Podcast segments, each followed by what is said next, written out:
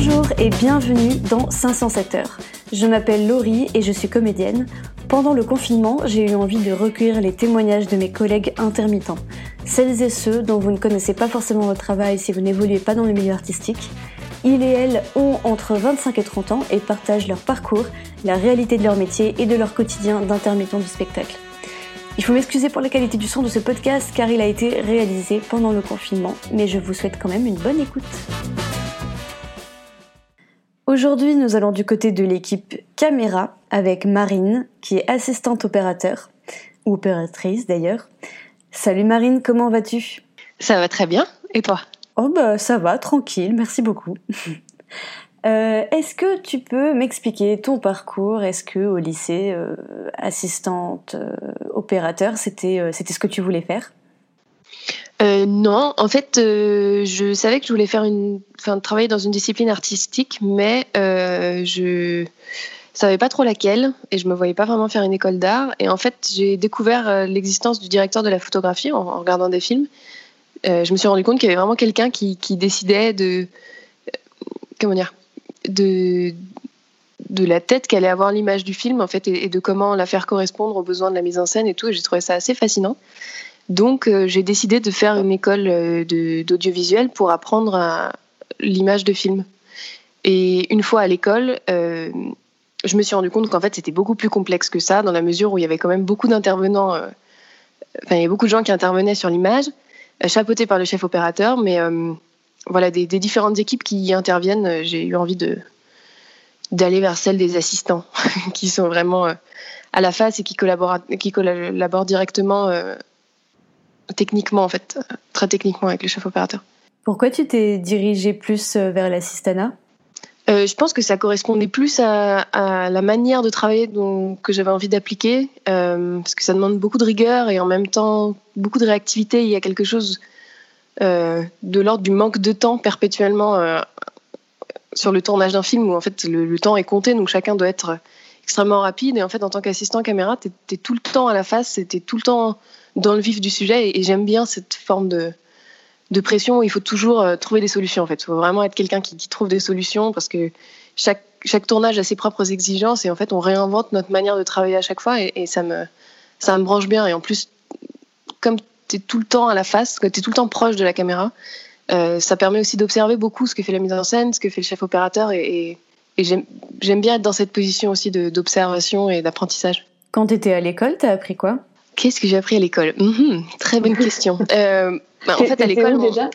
J'étais à 3 IS. J'étais dans une école privée qui est dans les Yvelines, euh, au sein de laquelle il y a plusieurs. Enfin, euh, il y a des formations qui correspondent à, à chaque branche, on va dire, d'une équipe de cinéma. Donc moi, j'avais pris une option image.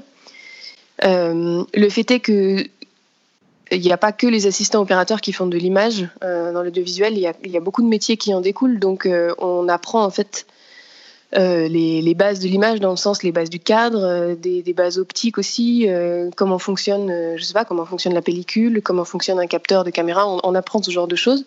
On apprend aussi à, éduquer notre œil, à essayer de repérer ce qui nous plaît, pourquoi ça nous plaît, pourquoi c'est éclairé comme ça. Est-ce que, est-ce que si on éclairait autrement, ça voudrait dire autre chose, ou est-ce que ça, ferait ressentir une émotion différente? Euh, mais après, on rentre pas dans le détail technique de, chaque poste. Ça, c'est quelque chose que tu apprends une fois que tu commences à travailler. Euh, de savoir que ça, ça, je sais pas, telle caméra fonctionne comme ça. Ça, tu l'apprends pas à l'école. Tu l'apprends une fois que tu es sur le terrain et que tu es stagiaire. Euh, et tu apprends ça avec tes chefs. Mais tu n'apprends pas ça à l'école. À l'école, c'est plus euh, une formation plus large parce que de, ces formations sortent des gens qui sont euh, aussi bien euh, report, enfin, caméraman euh, pour du reportage, que des gens qui filment des émissions de télé, que des gens qui, qui vont être électro, qui vont faire de la lumière, ou machinistes, ou, ou enfin, j'en sais rien, il y a des gens qui font plein de trucs, il y en a même qui se retournent vers la photo finalement. Voilà, donc on n'apprend pas le détail technique. Quand tu es sortie de l'école, qu'est-ce qui s'est passé pour toi? Tu as pu travailler tout de suite? Euh, J'ai eu pas mal de chance. En fait, j'ai fait un truc assez classique. En sortant d'école, en général, on a plusieurs mois de, de stage. Pour moi, c'était six possible en fait conventionné avec l'école et ce que, font la plupart des, des gens qui veulent devenir assistants c'est qu'on fait des stages chez des loueurs de, caméras euh, parce qu'en fait avant de partir en tournage un assistant opérateur va euh, choisir le matériel et le mettre en condition pour le, tournage qui s'annonce. Et donc c'est l'occasion de croiser des équipes. Sinon, l'autre solution, c'est de postuler auprès de production ou, ou auprès de gens que tu connais déjà, des anciens de l'école par exemple, euh, pour être stagiaire dans leur équipe. Moi, ça s'est pas trop passé comme ça pour moi parce que bah, je sais pas, ça a pas fonctionné. Enfin, j'avais postulé, mais les choses se sont pas faites comme ça. Donc j'ai fait deux stages chez des loueurs et, et j'ai eu de la chance parce que j'ai croisé un assistant chez un loueur qui, enfin, avec qui ça s'est bien passé et qui du coup m'a embarqué après en pub un peu et puis très vite sur un film et donc ça s'est fait comme ça. Après, j'ai rencontré d'autres gens par le biais des essais justement, puis un peu par le hasard aussi. Je sais pas, quelqu'un n'est pas dispo. Oh tiens, je connais Marine. C'est parti. voilà. Donc ça s'est passé comme ça. Ça a été facile pour toi de, de travailler? Tu as fait ton statut d'intermittente rapidement? Dès le départ, euh, j'ai eu un chef euh, qui m'a dit à quel point c'était important d'être euh, intermittent parce que ça, ça permettait d'avoir un filet de sécurité qui était quand même pas négligeable et, que et qu'il fallait que je fasse mes heures, qu'il fallait que je les compte, qu'il fallait que je les demande, machin. Donc euh, donc non, j'ai eu vachement de chance en fait. J'ai tout de suite, enfin j'ai eu mes heures dès la première année et je les ai toujours. Et donc je suis intermittente. et tu as fait tes heures uniquement en étant assistante opérateur? Ouais, Ouais, ouais. En fait, j'ai fait deux films la même année, donc du coup, et beaucoup de pubs. Donc, euh, j'ai fait une, grosse première année. ouais, parce que tu vois, par exemple, il y en a d'autres qui, d'autres techniciens ou techniciennes qui me racontaient qu'ils avaient dû faire euh, euh, d'autres, d'autres corps de métier comme renfort régie, blocage et tout, etc., pour pallier au manque d'heures. Mais toi, du coup, si je comprends bien, c'est ça n'a pas du tout été ton cas. T'as vraiment euh, filé euh, hyper euh, hyper rapidement et t'as pas trop galéré, quoi. Ouais, ouais, j'ai eu vachement de chance. J'ai vraiment eu vachement de chance. J'ai eu j'ai beaucoup de copains qui bossent maintenant et qui sont intermittents, qui, comme tu dis, on je sais pas, on fait de la régie, on fait des renforts figus, des trucs comme ça pour en complément de, leur poste, du poste qu'ils visaient, quoi, pour pouvoir faire leurs heures les premières années. Et euh, pour comparer avec les autres techniciens que j'ai eus, tu sais combien de temps tu passes pour euh, chercher du travail? Sincèrement, pas beaucoup. En fait, euh, c'est peut-être pas bien du tout d'ailleurs. En le disant, je me dis que c'est quand même pas très, pas très. Bref. bah après, c'est bien parce que ça, c'est ça dépend des parcours en fait. C'est ça aussi que je voulais montrer, c'est qu'il n'y a pas que des gens qui galèrent. Il y a des gens pour qui ça va très vite, etc. Et toi, toi, tu fais partie de, des, des chanceux, on va dire. Ouais, je suis vraiment intégrée à des équipes de pub, donc euh, j'ai très souvent du travail. Enfin, en fait, je suis très souvent appelée, mais parce que tout le monde travaille et donc on s'échange beaucoup dans les équipes et et puis il y a beaucoup de projets, quoi. Enfin, c'est pas comme si, euh, disons que j'ai la chance d'avoir un pied dans la pub, un pied, un petit pied, on va dire, dans dans le cinéma et et donc euh, donc ça me permet d'alterner entre les deux et, et de pas avoir de, de période de trou énorme où en fait je fais un film et puis ensuite je sais pas ce que je vais faire, tu vois je, je sais toujours, euh, je sais pas, tu vois, si je vois que je sais pas ce que je fais la semaine prochaine, euh, bah, d'ici trois jours, je vais avoir la réponse parce que je sais qu'on va m'appeler pour du boulot et que je vais forcément bosser. Enfin, voilà. Je en fait, j'avoue, je cherche pas énormément de boulot depuis le départ. J'ai eu vraiment de la chance d'être très vite intégrée à des équipes qui m'ont qui m'ont vachement épaulé là-dessus et, qui m'ont vachement aidé, présenté du monde et tout. Donc, euh, donc j'ai eu cette chance-là. Après, c'est pas dit que ça dure et et dans ce cas-là, je pense que tu passes un bon moment quand même à. Si je passe quand même du temps, je fais quand même attention à ne pas être euh, trop renfermée sur, sur moi-même dans le sens où bah, je donne des nouvelles, euh, mais aussi parce que je m'entends bien avec les gens avec qui je travaille, hein, en grande partie pour ça d'ailleurs. Mais c'est vrai que ça fait quand même partie du truc. J'imagine qu'il faut quand même rester en contact un minimum avec les équipes euh, avec qui tu travailles. Oui, c'est certain. Alors, pour expliquer plus en détail le métier d'assistante opérateur, je vais juste tenter de te situer un petit peu sur le tournage pour qu'on sache de quoi on parle. Donc, sur un tournage, il y a le directeur de la photographie qui est aussi appelé chef opérateur. Et cette personne est chargée de la prise de vue du film. En collaboration avec euh, le réalisateur, il fabrique l'esthétique de l'image et il dirige aussi l'équipe d'électro qui, euh, qui va placer les projecteurs selon ses directives. Le directeur de la photographie est donc accompagné de ses assistants qu'on appelle assistants opérateurs. Euh, il faut savoir qu'il peut y avoir jusqu'à trois assistants, voire un stagiaire quand euh, les productions peuvent se le permettre. Euh, voilà, je crois que j'ai à peu près résumé les postes. Est-ce que du coup maintenant tu peux m'expliquer ce qu'est le métier d'assistante opérateur?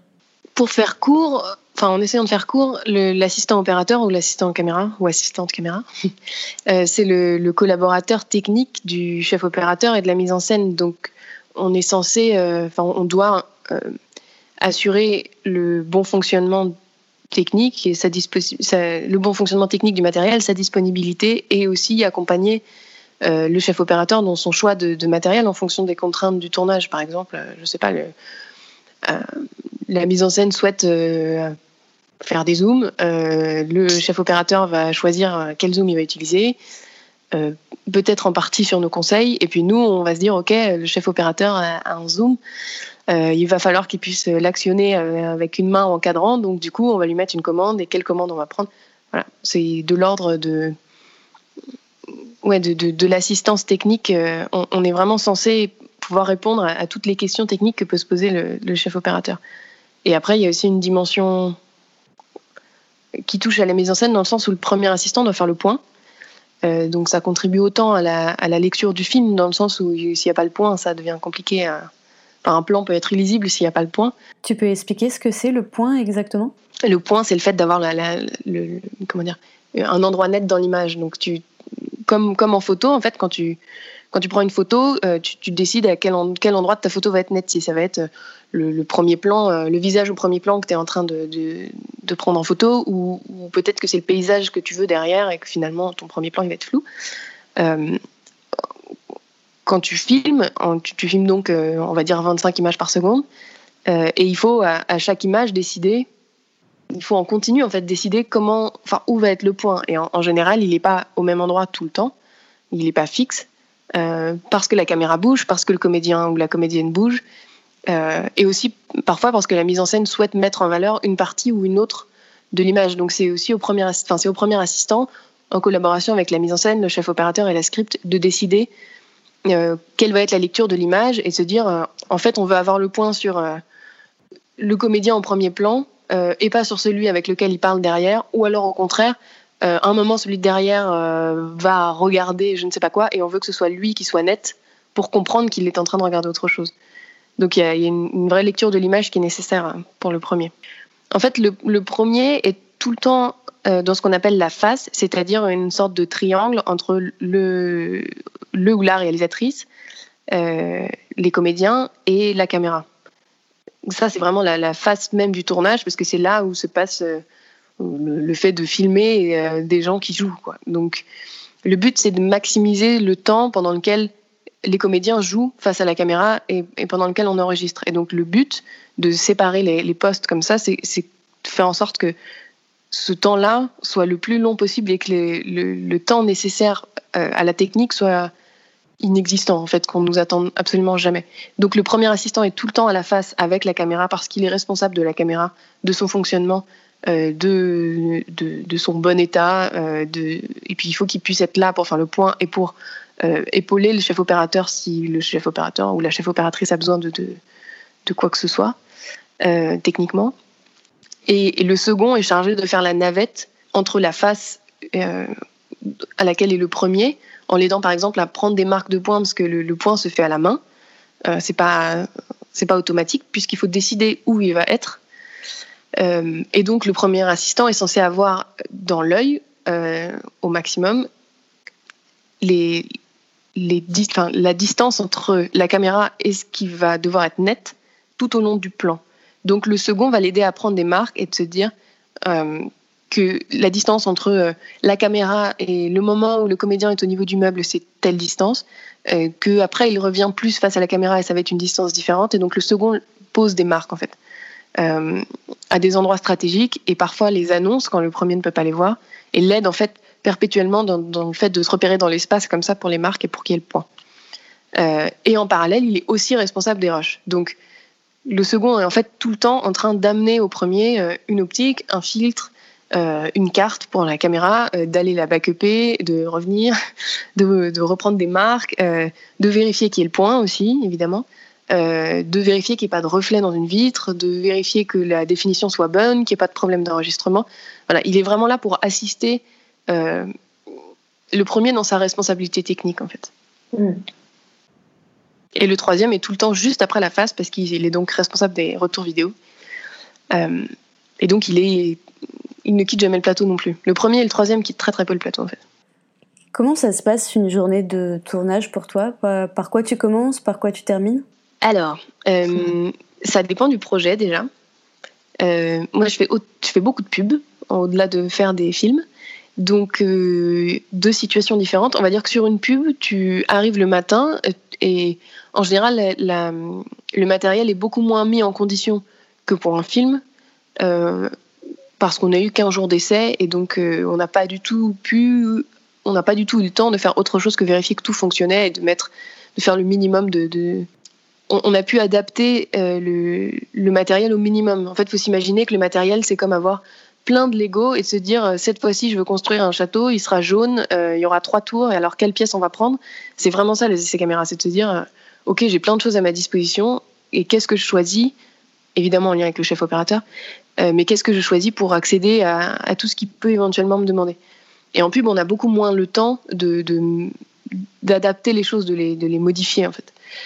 Euh, chez le loueur, puisqu'on n'a qu'une seule journée en général. Donc ce qui se passe en pub, c'est qu'on arrive le matin, on sort tout le matériel, euh, on installe les retours vidéo, on va monter la caméra, euh, dans le sens où la caméra est séparée en plusieurs blocs, et donc on va sortir un bloc, mettre une optique, en fait fixer les accessoires dessus qui vont nous permettre, dont on va se servir dans la journée, euh, se dire euh, ah ben en fait on va commencer au Steadicam donc on va être dans telle configuration donc on va mettre euh, on va se mettre de telle manière. Ou alors peut-être qu'on est sur une grue donc on va aller voir les machinistes et les machinistes du coup vont ensuite mettre la caméra sur la grue. C'est dans cette idée là et puis installer évidemment la station de, de copie des rushs la station de backup. Et ensuite, en général, on a une heure de préparation, mais tout ça est négociable dans le sens où le but, c'est surtout d'être prêt au moment où ça commence à tourner, donc ça peut être un peu moins, ça peut être un peu plus. Et ensuite arrive ce qu'on appelle le PAT, ça veut dire prêt à tourner, euh, qui est le moment où toute l'équipe est censée être en position pour que ce que, ce que l'on filme arrive et qu'on commence à tourner. donc ensuite, on tourne.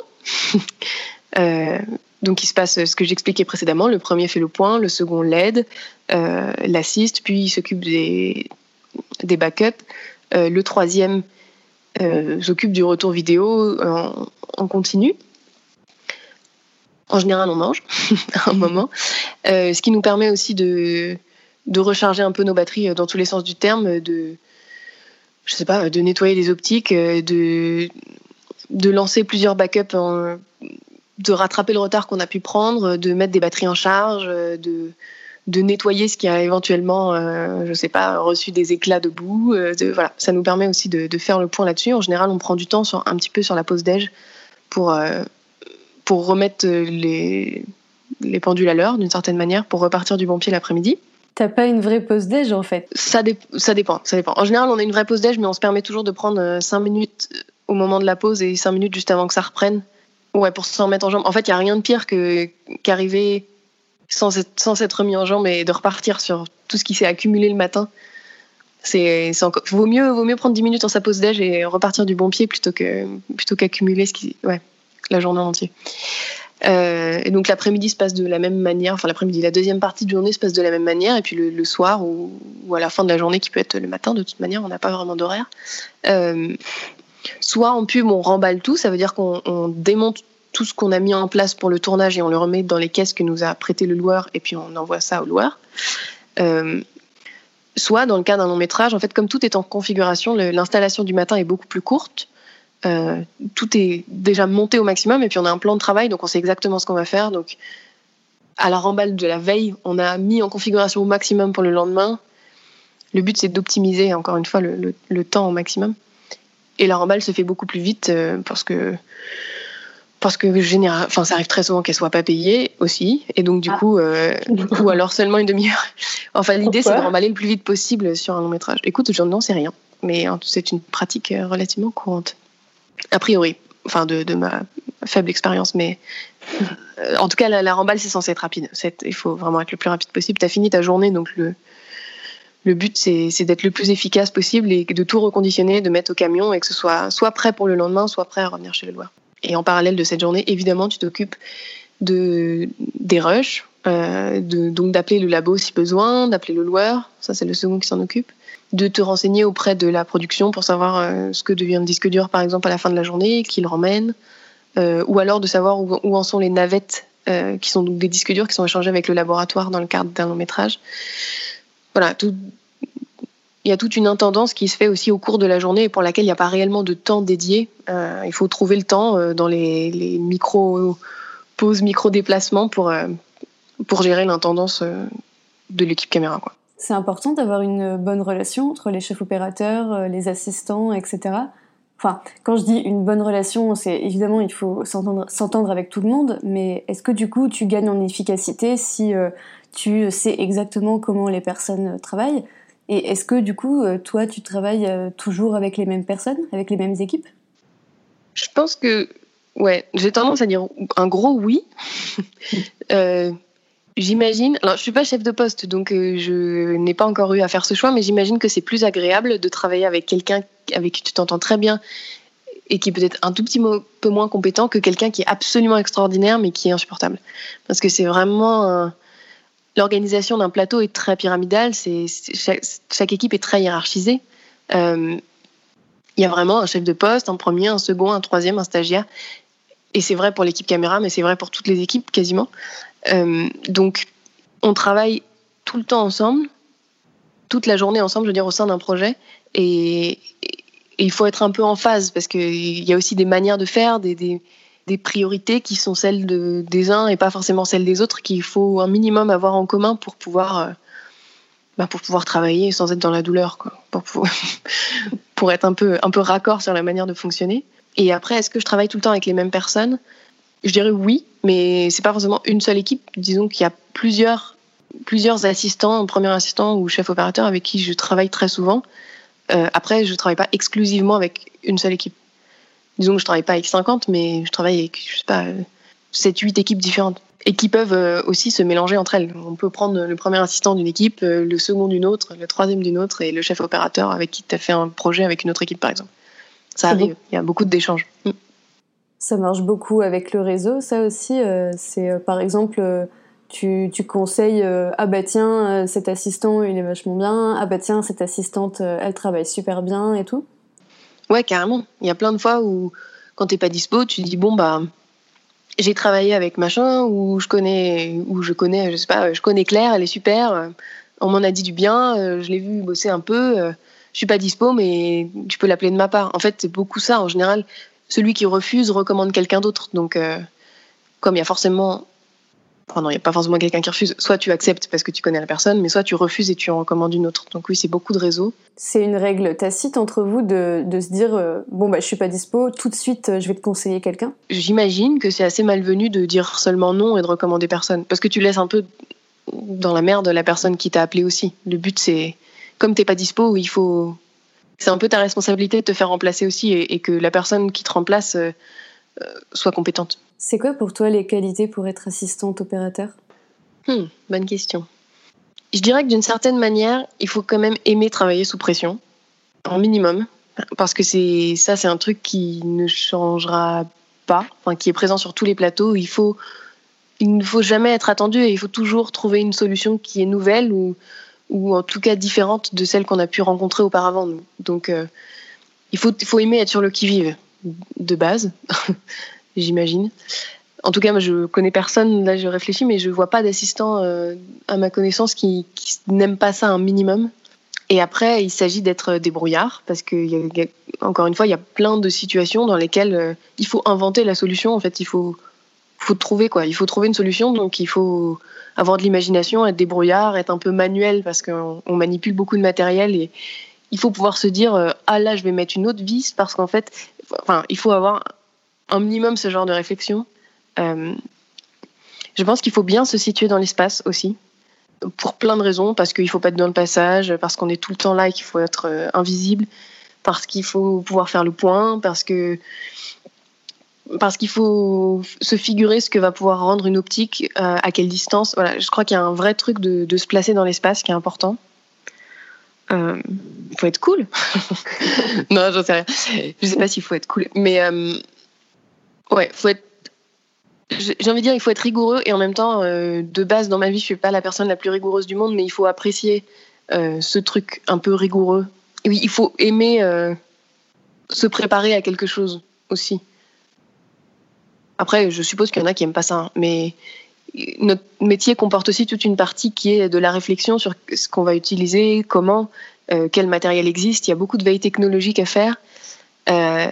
Et donc tout ça, c'est du travail en amont qui n'est pas sur le plateau et qui est de l'ordre de comment faire au mieux, comment optimiser euh, pour travailler le, mieux possible. Donc c'est un peu double, c'est aimer euh, se, faire un tableur, quoi, et aimer euh, être dans l'action sur le plateau et trouver des solutions rapidement. Mm. Puis j'imagine qu'il faut avoir un minimum un œil artistique quand même, puisqu'on travaille, on collabore avec quelqu'un, chef opérateur ou chef opératrice, qui est là pour pour son œil. Donc j'imagine qu'il ou elle a besoin aussi de collaborateurs qui comprennent ce qu'il est en train de faire, ou elle est en train de faire. Hmm, hmm. Et euh, dans l'équipe caméra, tu dirais que c'est plutôt mixte? Euh, Alors, je dirais oui. En fait, euh, il n'y a pas longtemps, un salon professionnel qui est le micro-salon. On va dire que c'est le salon des, métiers de l'audiovisuel, qui se tient tous les ans. Il y a eu une conférence là-dessus, tenue par un collectif bref, de femmes à la caméra, qui expliquait que justement c'était très paritaire euh, au sein de l'équipe caméra, attention, euh, mais pas du tout au sein des chefs opérateurs ou chefs opératrices. J'insiste un peu sur chef opératrice depuis tout à l'heure, mais en fait il y a très peu de femmes qui sont chefs opératrices, il y a beaucoup d'assistantes. Je connais plein d'assistantes, vraiment, enfin c'est vraiment mixte. En revanche, des chefs opératrices, ça reste super rare. Après, j'imagine que c'est en train de changer a priori, mais ça reste quand même un poste qui est euh, un des plus gros postes du plateau, qui est qui, nécessite d'avoir un aplomb euh, minimum, parce que l'équipe caméra, l'équipe image qui comporte l'équipe caméra, mais aussi les deux autres équipes qui sont machinerie et électricité, c'est une équipe qui est conséquente avec beaucoup de monde et aussi avec beaucoup d'hommes parce que autant à la caméra c'est mixte. Attends, je suis désolée, j'ai un gros bourdon. Dégage. Euh, oui, c'est une équipe qui est quand même conséquente, il y a beaucoup de monde et qui n'est pas forcément paritaire ni en électricité ni en machinerie. Comment t'expliques ça? Je pense qu'il y a vraiment un truc d'aplomb et de s'autoriser à, prendre ce poste parce que même si on est très. Je, trouve, en tout cas, moi je fais partie d'équipes qui sont euh, vraiment solidaires et, je dirais peu compétitives, même s'il y a forcément une forme de compétition puisqu'on est on est indépendant d'une certaine manière, donc on voit aussi ce que font les autres et il est, ouais, il est vraiment tentant de, de se comparer. Donc, euh, comment dire? J'imagine, enfin, en tout cas, il faut se permettre, euh, j'imagine à un moment de, prendre ce poste aussi et de se dire, euh, ok, j'ai confiance en moi et je suis assez douée et je vaux le coup et, et c'est parti, je, suis chef opératrice. parce qu'il faut être suivi aussi par des gens qui considèrent que c'est le cas parce qu'il ne s'agit pas juste euh, qu'une prod ou qu'un réal soit d'accord, il faut aussi que derrière, il y ait des, bah, chefs de poste qui sont donc euh, premier assistant, euh, chef électricien, chef machiniste, qui considèrent que cette personne-là travaille assez bien pour vouloir travailler avec elle aussi. J'imagine qu'il y a quelque chose vraiment de, de fort de cet ordre-là, de l'ordre de l'aplomb et de l'ordre de, de, de, ce que ça veut dire, quoi, que d'être le chef. Et, mm. et qu'une femme, parfois, encore aujourd'hui, malheureusement, peut ne pas sembler avoir les épaules. Je sais qu'on me dit souvent que je suis gentille, par exemple, ce qui m'exaspère. gentille, mais je voilà, mais j'ai parfois l'impression que ça veut dire t'es gentil dans le sens t'es pas capable d'avoir l'autorité nécessaire d'un poste plus élevé. Il y a, y a, vraiment un truc, euh, mais bon, je pense que c'est vrai pour toutes les pour toutes les femmes à beaucoup de dans beaucoup de métiers. Mais euh, mais comme nos comme nos compétences sont aussi jugées sur notre manière de nous comporter avec les autres, je pense qu'en tant que femme, on a aussi une manière de se placer qui, est différente et qui est de, de comment dire, de moins demander, enfin de moins dire euh, c'est bon maintenant, je vaux le coup et, et on arrête de. Enfin, c'est bon, je vaux le coup quoi. Donc euh, c'est parti. mmh, ouais, t'as raison. Puis tu vois, euh, j'ai l'impression que c'est quelque chose d'assez récurrent chez nous, les femmes, Bon, pas pour toutes, évidemment. Mais tu vois, par exemple, je connais une femme qui s'est lancée dans le conseil auprès d'autres femmes euh, qui euh, veulent postuler pour un job. Et elle me disait que très souvent, les femmes postulent pour des emplois qui correspondent à 90% de leur capacité, de leur CV, etc. C'est-à-dire que lorsqu'elles voient un poste où elles n'ont pas les trois quarts des compétences demandées, elles postulent pas. Un homme, en revanche, postule, même s'il remplit pas la moitié des compétences demandées. Et pour en revenir à ce qu'on disait au poste de, chef opératrice, peut-être que euh, c'est la même chose, je sais pas. Et j'ai aussi la, sensation que quand tu veux démarrer dans l'équipe caméra en étant une femme, t'as tendance à être assez vite assistante. Et tu passes tellement de temps à l'être que du coup, au final, t'as très peu ou pas d'image à montrer en tant que chef opératrice. Ouais, après, ouais, ouais, peut-être, peut-être. Il y a une tendance un peu qui me semble assez forte, euh, autour de moi en tout cas, mais sans doute dans notre génération, des gens de notre âge, euh, qui, qui se lancent tout de suite, qui se disent euh, je vais pas être assistant opérateur ou je vais pas être électro, je vais pas être machiniste, je vais tout de suite faire mes images et, et, ça, c'est vrai que je connais plus de garçons qui ont fait ça que de filles. C'est plus un truc d'homme que, que de femme, faut croire, de se dire rien à foutre, je me lance et, c'est parti. Il y a beaucoup d'assistants opérateurs aussi, enfin genre d'hommes assistants opérateurs, il y a 50%. Donc, et il y en a qui passent chef op. Donc, euh, ouais, je crois que c'est plus un truc de se permettre à un moment de dire, euh, ok, euh, ok, maintenant j'ai envie de devenir chef opérateur, donc, donc je vais faire des images et je vais me lancer. Après, il y en a qui veulent pas non plus devenir chef opérateur. Enfin, premier assistant, c'est un, un métier en soi. C'est vraiment pas une, marche. Ça, a pu être considéré comme une marche pour être chef opérateur parce qu'il y avait une histoire de carte professionnelle avant qui était qu'il fallait être avoir fait tant de films, euh, je crois que c'était deux, euh, deux c'est peut-être plus. Euh, on va dire deux films en tant que second, puis pour pouvoir être embauché en tant que premier, puis deux films en tant que premier pour pouvoir être embauché en tant que chef opérateur. Donc il y avait une, idée de, il faut être assistant avant d'être chef op. Maintenant, c'est quand même beaucoup plus un choix personnel de se dire, je pense que Enfin, j'ai encore envie d'apprendre, j'ai envie de voir comment font les autres, comment font ceux qui, qui ont un poste plus élevé. J'ai envie de, j'ai encore envie d'observer quelques temps avant de me lancer, ou alors j'ai pas envie de me lancer parce que j'ai juste envie d'être assistant, plutôt qu'une obligation à être assistant opérateur. Il y, a quand même un vrai choix derrière. Mais du coup, ça amène sans doute euh, plus les, les, les, tempéraments de chacun à jouer dans le choix d'être chef opérateur ou pas. Et toi, c'est quoi ton souhait? Euh, alors, je t'avoue que je m'attendais pas à autant apprécier être assistante opérateur. J'aime vraiment ça. je m'amuse vraiment beaucoup.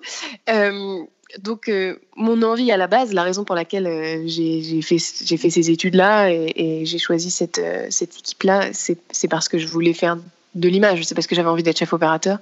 Je trouve que c'est un métier formidable qui est vraiment au confluent entre la technique et, et l'expression artistique et, et, le fait de, de collaborer à un média qui est aussi puissant que le cinéma. Je me dis que c'est quand même, quand même assez fou quoi, d'avoir, de pouvoir avoir ce pouvoir-là et ce pas dans le sens pouvoir sur les gens, mais dans le sens pouvoir raconter quelque chose, pouvoir transmettre euh, ce, que, ce que vit quelqu'un à quelqu'un d'autre. Je trouve qu'il y, a un vrai truc euh, là-dessus avec le chef opérateur qui, me branche et j'espère avoir la chance un jour euh, de, de, faire ce métier-là.